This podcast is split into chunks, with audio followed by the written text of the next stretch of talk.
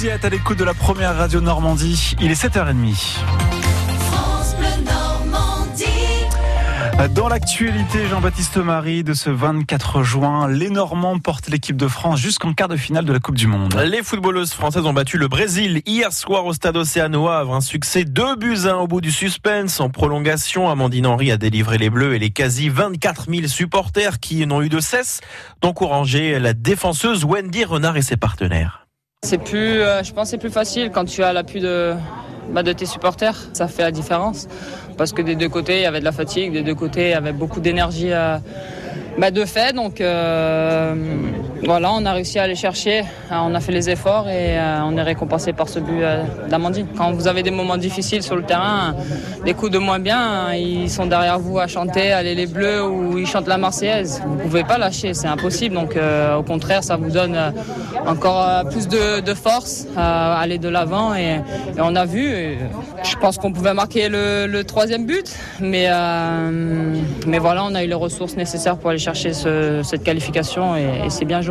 La défenseuse des Bleus Wendy Renard sur France Bleu Normandie. Les Françaises affronteront en quart de finale vendredi soir soit l'Espagne, soit les États-Unis. Les deux équipes qui se feront face ce soir à 18h. Côté football, toujours ces jours de reprise au stade Malherbe. Après un mois de vacances, les joueurs du club de Ligue 2 se retrouvent ce matin. Le groupe Malherbiste va notamment rencontrer son nouvel entraîneur, le portugais Rui Almeida. La première recrue, Anthony Gonzalez, a été annoncée hier. Le milieu de terrain arrive de Strasbourg.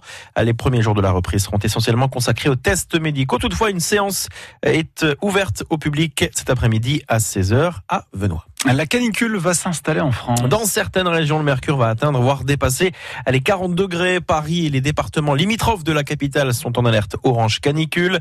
Chez nous, en Normandie, il fera chaud, mais ça restera supportable. Malgré tout, il est bon de se rappeler quelques conseils, Marine Logénie, et surtout d'éviter quelques erreurs. Eh bien, première erreur, boire de l'alcool, les bières fraîches et le rosé en terrasse. Mieux vaut éviter. L'alcool déshydrate, provoque des bouffées de chaleur et des insomnies. Il faut boire de l'eau, bien sûr, mais pas trop non plus. Pas plus de 2 litres par jour. Au-delà, cela peut être dangereux, surtout pour les plus âgés. Euh, prendre une douche glacée n'est pas non plus une très bonne idée. Sur le moment, c'est vrai, ça fait du bien, mais le corps va lutter pour maintenir la température à 37 degrés. Attention au choc thermique. Préférez une douche tiède. Évitez aussi de dormir à côté du ventilateur. Il a tendance à assécher la peau, la gorge, les yeux et les sinus.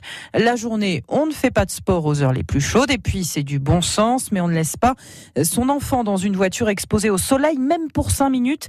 La température dans l'habitacle peut rapidement atteindre les 50 voire 60 degrés. Et quelle météo chez nous en Normandie On voit cela juste après ce journal.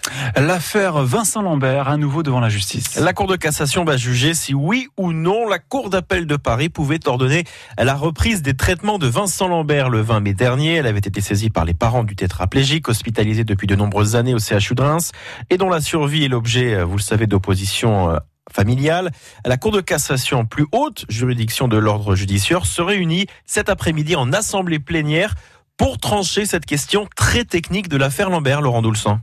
Avant même la tenue de cette audience, le procureur général de la Cour de cassation a fait connaître sa position. François Molins demandera la cassation de l'arrêt de la Cour d'appel de Paris qui avait ordonné le 20 mai la reprise des soins prodigués à Vincent Lambert pour le maintenir en vie.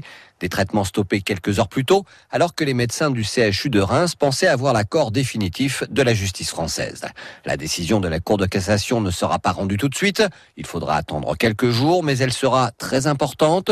Le procureur Molins va prôner une cassation en quelque sorte à effet immédiat, sans renvoyer le dossier devant une autre juridiction, comme c'est souvent le cas.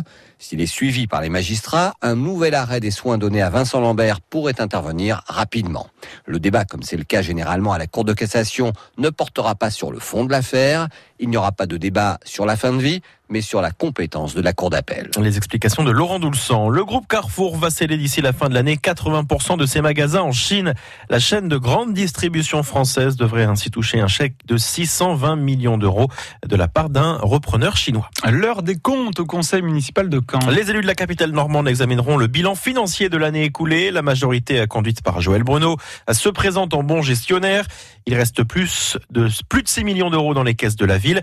Et cela malgré la promesse de campagne de baisser les taux d'imposition et la baisse des dotations de l'État. Michel Leland, maire adjoint en charge des finances. Sur le budget, euh, finalement, on s'aperçoit qu'on a tenu nos engagements puisqu'on a baissé les taux d'imposition de, de 1% chaque année. Donc on va les faire, on va maintenir ce, cette baisse chaque année sur les six années. On maintient et on obtient notre objectif en matière d'investissement parce que je pense qu'à l'objectif 2020, nous serons aux 180 millions d'investissements comme ça avait été euh, prévu au départ. Et au niveau de la maîtrise de l'endettement, on sera malgré tout effectivement à, un endettement aujourd'hui qui est 92 millions qui, euh, à mon avis, à l'horizon 2020, sera aux alentours de 100 millions si effectivement on investit à hauteur de de 35-40 millions en 2019, mais c'est quelque chose qui est tout à fait dans les prévisions. Ça s'est réalisé effectivement euh, grâce à une, une gestion rigoureuse à tous les niveaux, une maîtrise de toutes les charges, de toutes les dépenses de, de la ville, charges courantes. On gère au mieux. Le maire adjoint en charge des finances à la ville de Caen, Michel Leland sur France Bleu Normandie. Et les municipales à Caen, dans moins d'un an, le service national universel lancé il y a une semaine, et puis également la mobilisation des, des Gilets jaunes. Ce week-end, on va parler de tout cela avec notre invité à 8h15, le député La République en marche du Calvados, Christophe Blanchet. Le quintet aujourd'hui sur l'hippodrome de Maison Lafitte. Hervé Fortin vous conseille de miser sur le 4, le 7, le 3, le 15, le 8, l'As et le 9. Je répète la sélection 4, 7, 3, 15, 8, As et 9. Bonne chance.